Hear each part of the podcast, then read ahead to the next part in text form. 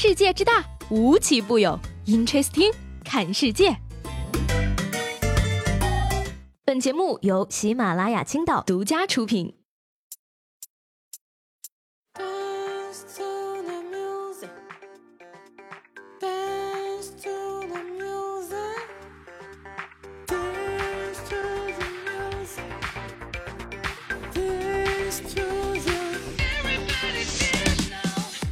好，欢迎收听本期的 Interesting，我是七位。这两天呢，我在网上看了一个段子，叫做。健身房办卡呀，就像是往功德箱里放钱一样，都是许愿用的。扎心了啊，老铁们！健身呢就是这个样子，让你非常的纠结。你说呢？一边呢要给他钱，一边还要不断的跟教练撒谎，说假装有事去不了。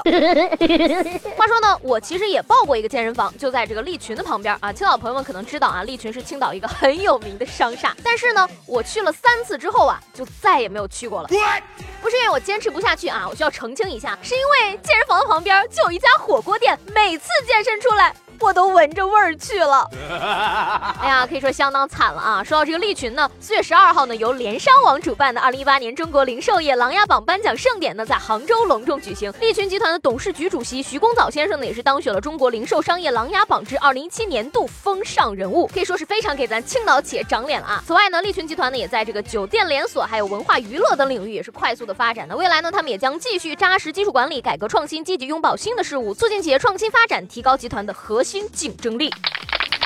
接下来呢，给大家介绍一位天不怕地不怕、胆儿大到有史以来最令人唏嘘的一位大哥。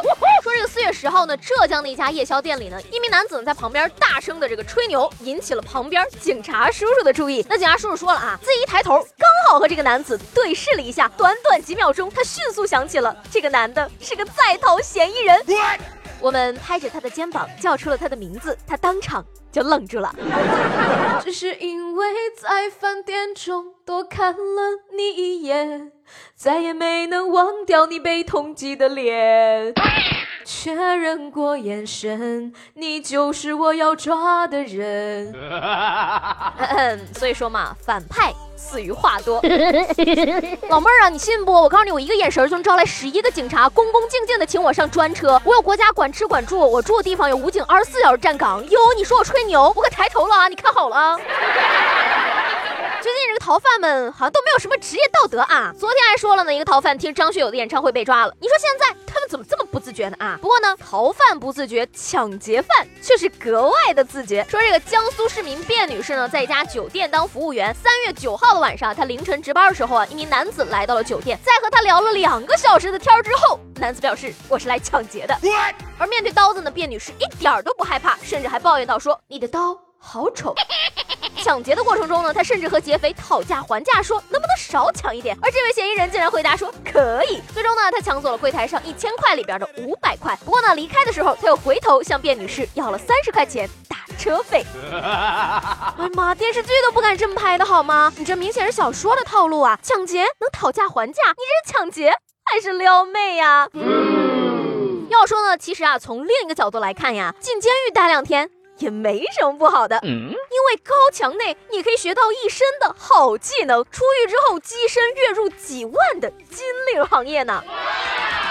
说这个四月十号呢，在某监狱举行的临时人员就业招聘会上呢，十二家企业一共提供了五十二个工种的六百一十个职位，近两百名即将出狱的服刑人员，人均有三个职位可以选择。那现场签订就业意向的服刑人员啊，初薪最高可达到五千块。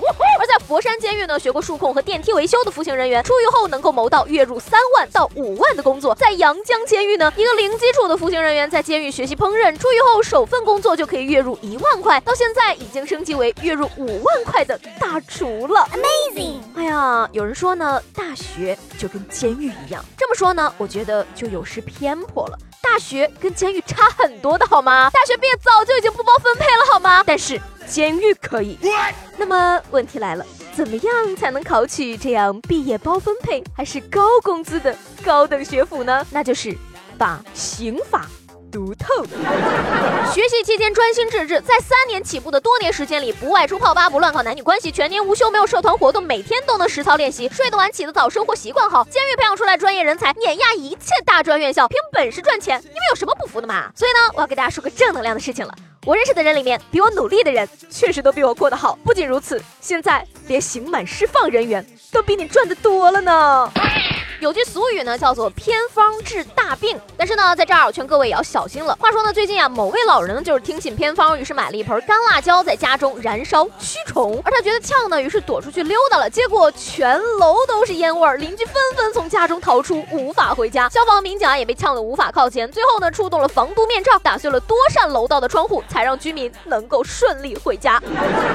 干辣椒燃烧驱虫，哎呀妈，这我隔着屏幕都能闻到辣眼睛呢。谁还敢说偏方没用？这偏方看着就挺有用的，别说虫了，人都差点给熏死了。伤敌一千，自损一万，这辣椒也是厉害了哈！想跟大爷借一点煮火锅？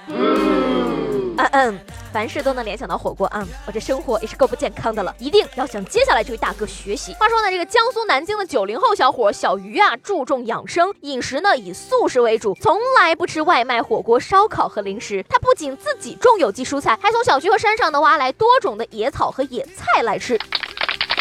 七零后和八零后的心智都还没成熟呢，身体已经开始养老了，而九零后已经开始过上九十岁的生活了。讲真，其实呢，我也从来都不吃外卖、烧烤、火锅的，因为贵呀。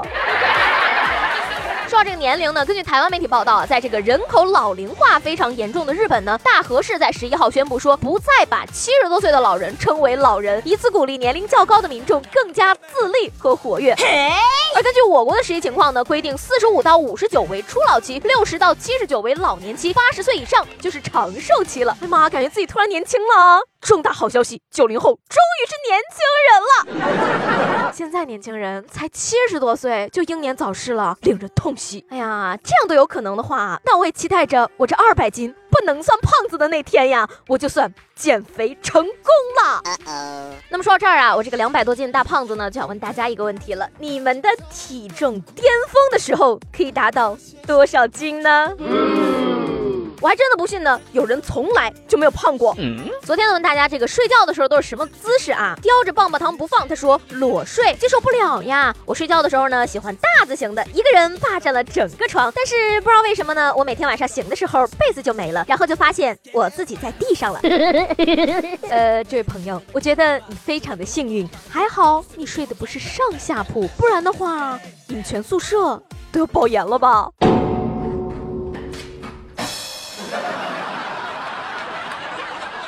好，那今天的 Interesting 就到这里了。我是西贝，喜欢我的话呢，记得帮我点个订阅喽。下周见啦，拜拜。